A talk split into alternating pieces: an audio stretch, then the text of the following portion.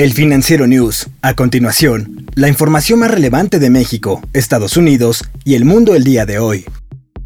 ¿Qué provocó el gran estallido que sacudió a Beirut? Fuegos artificiales y nitrato de amonio parecen haber sido la causa de la potente explosión que sacudió Beirut, la capital del Líbano, de acuerdo con expertos. Por la magnitud de los daños, desde el epicentro del estallido en el puerto de Beirut hasta las ventanas destrozadas a varios kilómetros de distancia, la explosión se pareció a otras con esa sustancia química utilizada normalmente como fertilizante.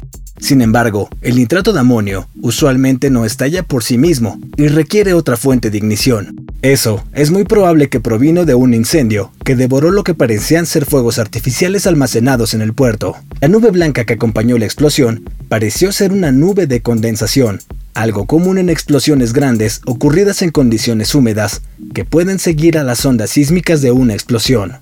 También ocurrieron nubes naranjas, muy probablemente por el gas de dióxido de nitrógeno que es emitido en una explosión que incluye nitratos. Los expertos usualmente determinan el poder de una explosión midiendo el cráter que deja, que en el caso de Beirut parecía enorme según un video aéreo, tomado este miércoles por la mañana por la AP. El estallido de Beirut, basado en el cráter y las ventanas destruidas a kilómetros del sitio, tuvo una fuerza equivalente a la de 2. kilotones de TNT, eso lo indicó Simtac, analista y experto en armas en la firma privada de inteligencia Starford, con sede en Texas.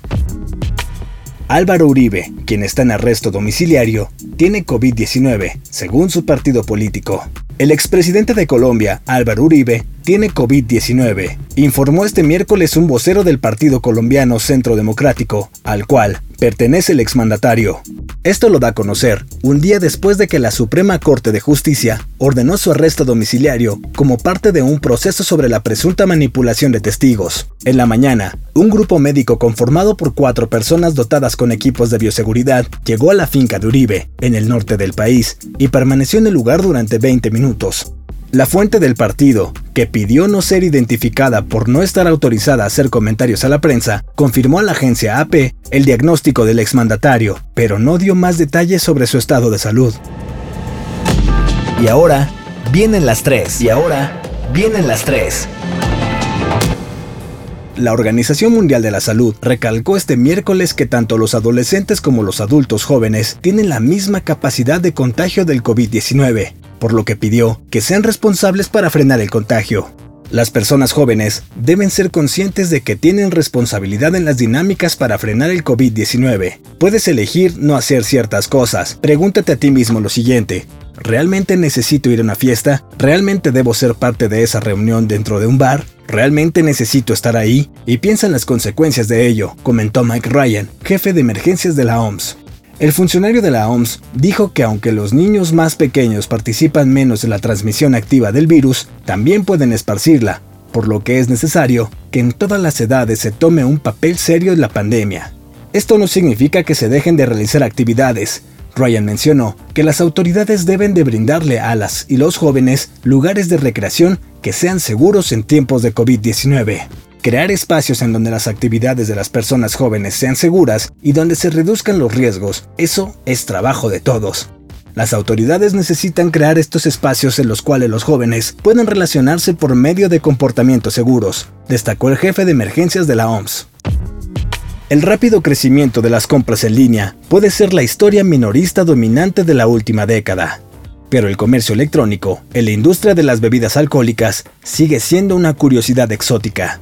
Después de la prohibición, la regulación en los Estados Unidos se dejó a los estados individuales, lo que significa que incluidos los territorios y las mancomunidades, hay 54 conjuntos de reglamentos separados para que un proveedor potencial navegue. El panorama bizantino se ve confundido aún más por un sistema de tres niveles en el que los proveedores y minoristas solo pueden conectarse a través de distribuidores. Trazando un curso sorprendente fluido a través de estas turbias aguas, se encuentra Spirits Network, un canal de entretenimiento en streaming que comenzó en septiembre de 2019 con programación las 24 horas. Está disponible bajo demanda y gratis en línea o a través de su aplicación en su dispositivo preferido, aunque debe registrarse con una tarjeta de crédito para permitir la compra con un solo clic. Al integrar las oportunidades de compra en el contenido original, se posiciona en algún lugar entre Netflix y QVC, un Amazon Live, pero para licor. Transmite contenidos con licencia y programas originales que actualmente consisten en una docena de títulos. Por ejemplo, Whiskey Wednesday se basa en degustaciones virtuales temáticas, o Home Bar Hero, donde Rob Floyd le guía a través de preparaciones de cócteles clásicos.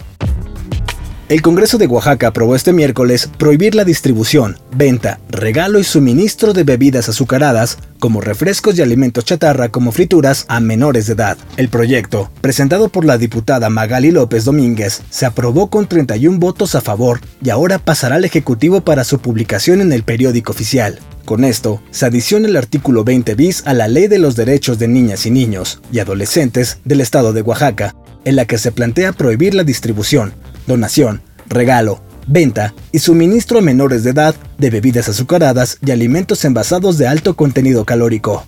Actualmente en México están entrando en vigor una nueva regulación en el etiquetado de alimentos que busca prevenir a las personas sobre los azúcares y grasas que contienen diversos productos. Se espera que hacia finales de año las empresas que no cumplan comiencen a ser multadas. Yo soy Daniel Maldonado y en la producción estuvo Daniel Díaz. Hasta la próxima entrega del Financiero News.